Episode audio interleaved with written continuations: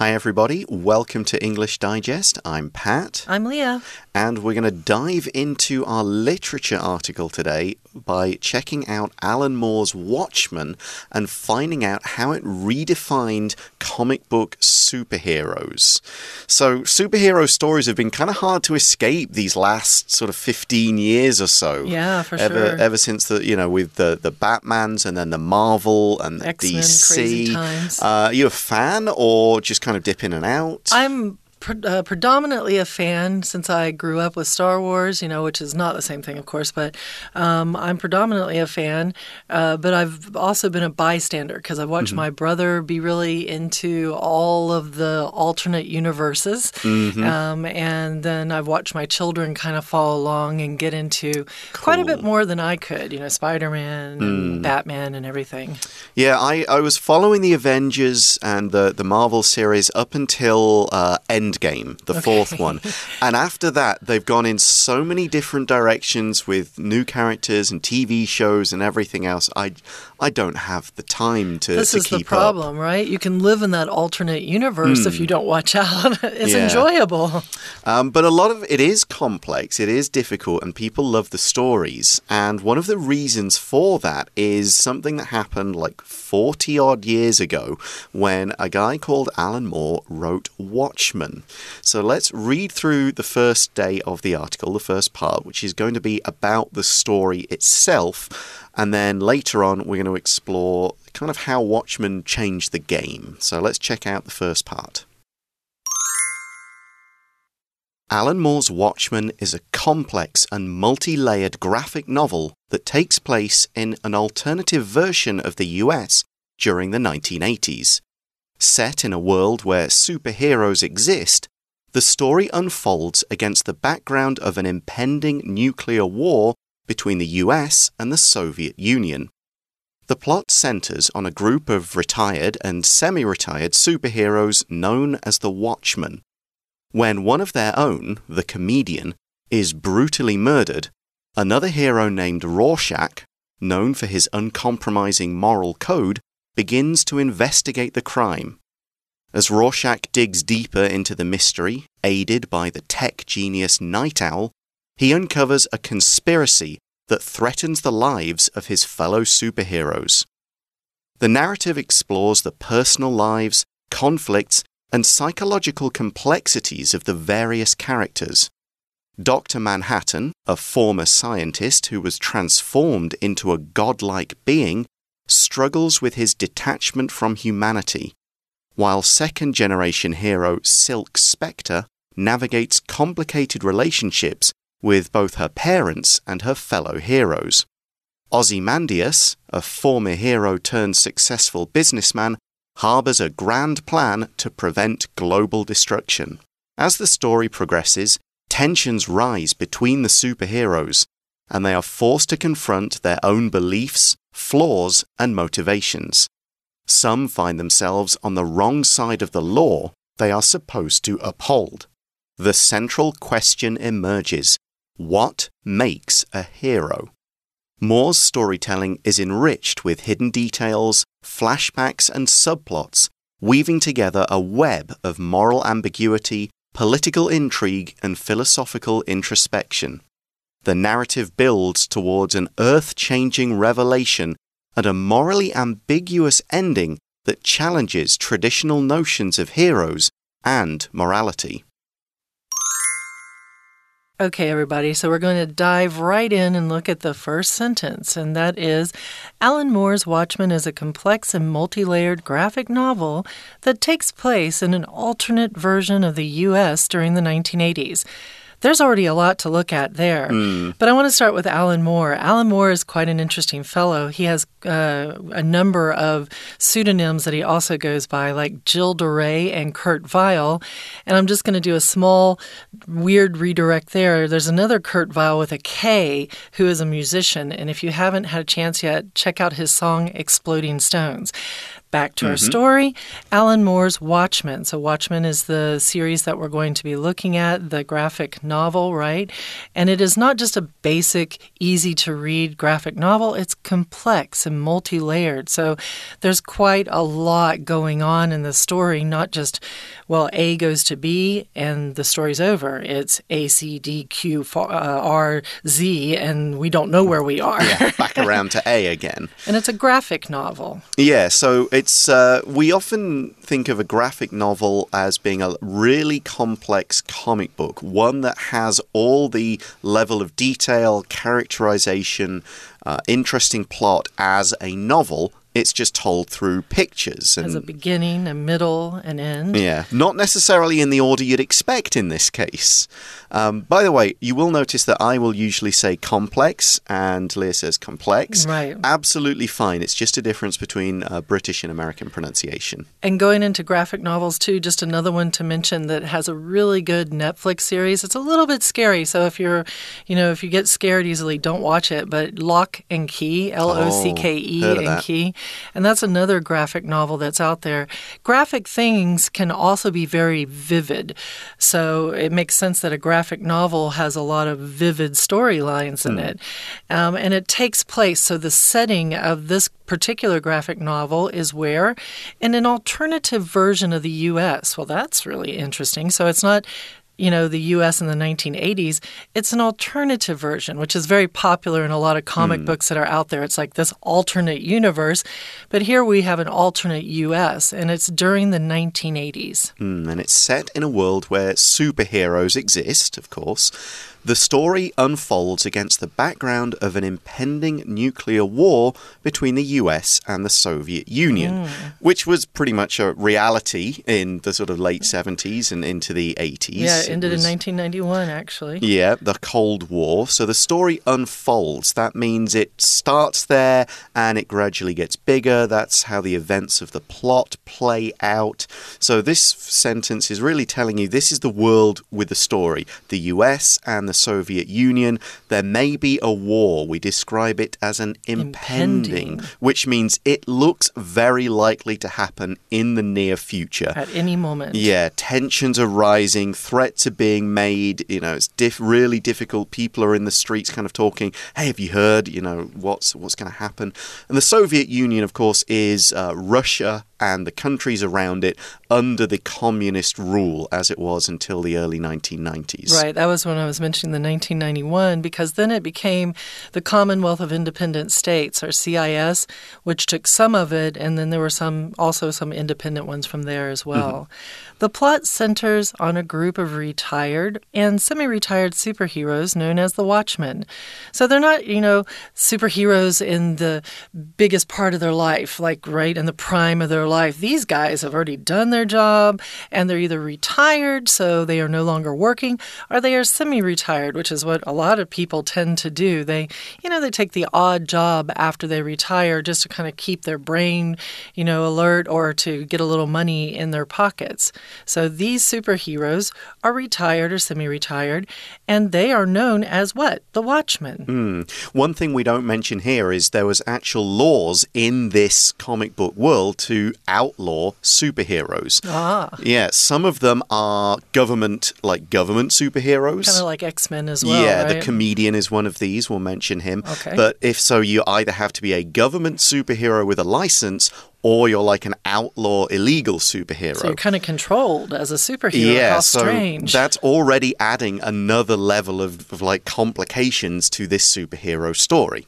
So we've then got when one of their own, meaning when one member of this group, the Watchman, and this member is the comedian, is brutally murdered, another hero named Rorschach, known for his uncompromising moral code, begins to investigate the crime.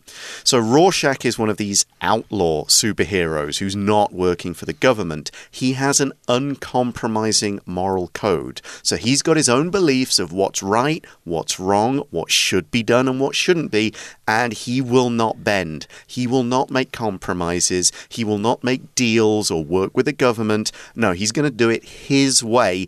And if that breaks laws and if that maybe hurts people, that's how he does it. I have a little side note on that. A lot of times in comic books and graphic novels, the names of the characters have an extra, extra, extra, extra meaning or Mm-hmm. have a playful way to be written, as another one coming up soon. With the Rorschach, there's a Rorschach test, right? Mm-hmm. And that test is a way that people can look at your personality or your moral code. So it's very interesting that this particular uh, character is known for his uncompromising moral code. So it's like he set the test. It's mm. it's not always the case that there is a real connection here, but given the character of Alan Moore, the writer, I kind of think that it's likely that he has double meanings in a lot of these names of his characters. Yeah, and in fact, Rorschach, do, his mask is a Rorschach test Okay. that changes depending on who's looking at it. Okay. Like, it, it- this is the kind of levels of symbolism that you find in this book. Right. And they said it's very complex, so it's going to be there. As Rorschach digs deeper into the mystery, aided by the tech genius Nite Owl, he uncovers a conspiracy that threatens the lives of his fellow superheroes. So again, we have Night Owl, not spelled N I G H T, but N I T E, which is playful. And he's a tech genius, which, if you think of people who are really into using their computers, are going to be up really, really late at night anyway. So if you are a night owl, you're somebody who likes to stay up late at night. Uh, going back to the beginning, so Rorschach is looking into what happened to the comedian, right? And the night owl is helping him, and he un- uncovers a conspiracy. A conspiracy is something where when people plot to do something often bad against other people, they conspire uh, to to make a plan that will do damage to other people. Okay, we're going to take a moment right now to listen to our Chinese teacher, and then we will continue the article when we come back. Hello everyone，我是派老师。今天讲解的是十二月二十六号 Unit Fifteen How Alan Moore's Watchmen redefine Comic Book Superheroes。这是第一天的课程。这个单元介绍的是 Alan Moore's Watchmen，艾伦·摩尔所写的《守护者》。喜欢漫威英雄系列的听众听到应该不觉得陌生。而在原著图像小说当中，《守护者》里面的超级英雄不止一位，他们也不是只是单纯在惩奸除恶而已，里面的人物个性都相当立体，故事情节复杂又有层次感。阅读完这个单元介绍，老师建议大家可以试着去把原著找来看看。好，我们一起来看学习重点吧。请看第一段第一个句子，请同学注意到的是 be 动词之后 a complex and multi-layered graphic novel，所以 Watchmen 原来是图像小说。这个图像小说相当复杂 complex，而且有很多层次 multi-layered。好，请特别注意的是 multi-layer，这是一个复合形容词，数量的字像 one two three，那这里 multi 指的就是多嘛，在 加了一个连接号之后呢，再加个名词，这名词后面呢要加上 ed 才构成复合形容词。比方说独眼的鹿，那鹿呢的眼睛其中一眼被猎人射伤了，所以变成只有剩一眼。独眼的鹿，我们就会说 one-eyed e y e d one-eyed deer。好，再来，请同学看到第二个句子。第二个句子在介绍守护者他的故事背景。Set in the world，这个 set，那当然就是我们知道整个故事的背景设定在什么地方，在什么样的世界呢？这个世界里，superheroes exist。请同学注意到，world 后面我们用关系副词 where，在这个世界是有超级英雄的。The story unfolds against the background。好，故事展开了，动词我们用 unfold。 背景是怎么样？整个故事的背景 against the background，原来当时呢，美苏之间要爆发核战了，一触即发，impending，那就指即将到来，一触即发的。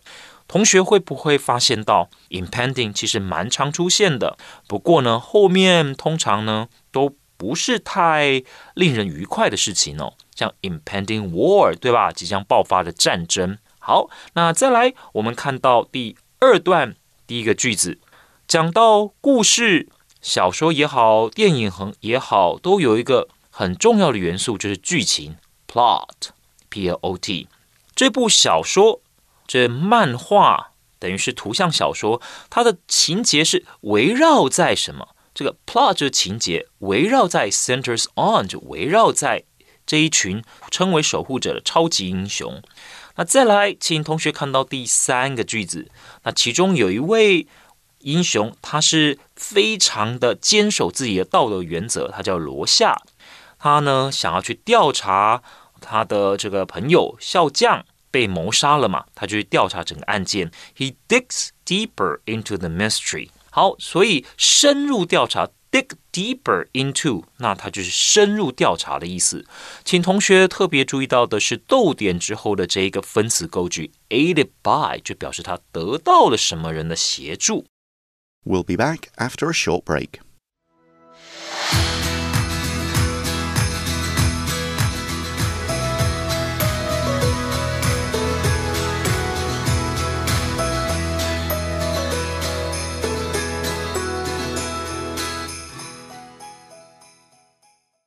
Welcome back, everyone. Let's pick up the article in the next paragraph. The narrative explores the personal lives, conflicts, and psychological complexities of the various characters. A narrative, it can just be a synonym for the word story, Right. the, the events of the plot, but the word narrative also means the way in which something is told. Uh, so, a first person narrative is a story told from the point of view of the person in the story. The I saw this, I Right. did this. A, a narrative that starts in the middle would you get right into the story, and then maybe you go back later in the story to learn about how the story began. So it's not just a story, it's a way of telling a story, which is key to the way Moore writes his story. You kind of start in the middle and then learn some backstory hmm. later. Yeah. And what we talk about here is Dr. Manhattan. And who is he? Well, he is a former scientist who was transformed into a godlike being and struggles with his detachment from humanity, while second generation hero Silk Spectre navigates complicated relationships with both her parents and her fellow heroes. That's a long, long sentence. So just going back, we're going to talk about the fun with names here. Dr. Manhattan, uh, he is a former scientist and he's got godlike uh, qualities now. Guess what? Manhattan Project, maybe um, around that you know general period of time. If you've seen the movie Oppenheimer, where they're talking about the Manhattan Project and the creation of a, the atomic bomb, well, maybe that's where this name came from. He's mm-hmm. a former scientist, right? And he is struggling with his detachment from humanity. So he doesn't feel a connection to humanity. He feels removed from humanity. Maybe he was close to to people before, but now he's like, yeah, I can't connect anymore. Yeah, he can actually be in like multiple places and times at once. Oh, fun. So he, he really can't understand the humans and their emotions as well as he used to. Okay. So he's dealing with that. And then we've got this second generation hero, Silk Spectre. So not one of the originals, Mm, the second generation. Yeah, which means her parents were heroes and now she's one too. She is the second generation of her family. She's actually Silk Spectre too. Her mother was the original Silk Spectre. Okay. And she's navigating complicated relationships with both her parents and her fellow heroes. So to navigate means to find one's way. And the implication is it's not easy. This is a difficult kind of journey through difficult areas, stuff that's going to challenge you and test you. We talk about navigating your way through college, which means you're learning how to be alone for your by yourself for the first time, Mm-hmm. uh, meeting all these different people, having all these social uh, times together, and also going to school and learning stuff. Yeah. As we follow on, we have Ozymandias, a former hero turned successful businessman who harbors a grand plan to prevent global destruction. Again, we have a background com- a connection to this. Uh, there is a, a poet, Percy Bysshe Shelley, who wrote Ozymandias about the downfall of human society, of society, right? So he's an interesting possible connection to this uh, poet's uh, story that Yeah. he wrote. Yeah, as we'll find out in, in day two, there's a lot of myths, literature, a whole load of references that gets pulled in here. Right. And we've just we've already mentioned like Rorschach, Doctor Manhattan, Ozymandias, Right. all these references just in this group of Just characters. this group, yeah. So it's fun. Yeah. So as the story progresses, tensions rise between the superheroes. So they're not all on the same page here. They're not all agreeing about what should be done. And they're forced to confront their own beliefs, flaws, and motivations. So someone's flaw is a problem that they have, maybe something they can't do. It could be a blind spot that they have, something they always seem to get wrong or never notice. It's usually a bad part or a part about your character that you're not particularly keen on. It maybe holds you back in certain circumstances. You're too trusting. You don't trust people enough. Both could be flaws. You sometimes struggle to tell the truth, or you're too honest. Those both could be flaws. And a lot of times in a story, when you're learning how to write stories, uh, your professor might say to you, Well, what is this character's critical flaw? You need to have that flaw a lot of times to create motion in a story, to move a story along, because they have to have maybe a character has to have a downfall or something they have to fight against. Um, and their flaw normally causes them to have this need to fight against or, or move forward from their problem. Some find themselves on the wrong side of the law. So some of these superheroes who have been superheroes, taking care of society, doing good, helping mankind, well, now they're on the wrong side of the law. And if you're on the wrong side of the law, whew, that means that the police are looking for you or you're likely to be put in jail. Um, they are supposed to uphold. So, wrong side of the law, they are supposed to uphold. These superheroes are supposed to, it's almost like you think about the word uphold, it's like you think about someone holding their hands up in the air. They're trying to take care of this thing. What are they taking care of? The law. So, they are trying to abide by or value, or they swear an oath to take care of society, and they're having problems doing it. And the central question emerges from all of these things what makes a hero? You know, is it protecting people? Is it fighting for what's right, even if people get hurt? Um, each hero is approaching this in their own way. Right. So the article continues Moore's story is enriched with hidden details, flashbacks, and subplots. As you mentioned. Yeah, weaving together a web of moral ambiguity, political intrigue, and philosophical introspection. That's very complex. Yeah, we've got a lot of words to look at in this sentence. We'll start with enrich. To enrich something is to make it richer. Right. Not financially, although you could use it like someone enriched themselves by selling real estate. But here we mean making something richer in detail, in levels. We're making it more more kind of valuable as a learning experience to read it. You, every time you read it, you're noticing something different, something new, like, oh, I didn't get this last time. So we're saying this isn't just an interesting story and then you read it and it's done. It's deep, it's got levels, it's got stuff that you can really go dig into and learn about. Another place you see the word enriched a lot of times is on a flour bag. Mm-hmm. It'll say enriched, so it means they've added nutrients to it that are supposed to help people in their diet. There are also flashbacks and subplots. So flashbacks is, are when, you know, you think of the character in your story going, I remember when I was a kid, but they don't say it. They're they're suddenly a kid again and they're looking around them and remembering some very important moment in their life. A flashback takes you back in time or earlier in the story. And subplots are just what they sound like, something below the main plot. So it's not the main plot, but it's a plot that's going on just below the main plot and could become a very interesting uh, story. In fact, a lot of subplots later on become their own uh, uh, comic book or so line as well. Yeah. And all of these things, these different ways of telling stories, these details, these secondary plots, they weave together a web of moral ambiguity, political intrigue, and philosophical introspection. So let's start with ambiguity. Ambiguity means you're not quite sure, it's not clear what is going on. And moral ambiguity is it's uncertain. Who are the good guys? Who are the bad guys? Is anybody the good guy? Is anybody got a real strong moral belief system that they're following here? Or not. So you're you're just looking at these characters and going, wait a minute, who am I supposed to be wanting to win? And you also have political intrigue. So, political things in general tend to have intrigue. You have uh, mysteries or uh, like different kinds of conspiracies going on behind the lines. That's what I think about uh, when I think about intrigue. You think you can also think of the adjective intriguing. If something is intriguing, well, it is very very interesting. It draws you to it. So, political intrigue a lot of times will draw you to it as well, in that, well, people are doing different things behind scenes, maybe to get a political figure to be president, as is the case a lot of times that we talk about in America over the last few years. Um, that would might be some form of political intrigue, or to take out a political figure as well. Mm.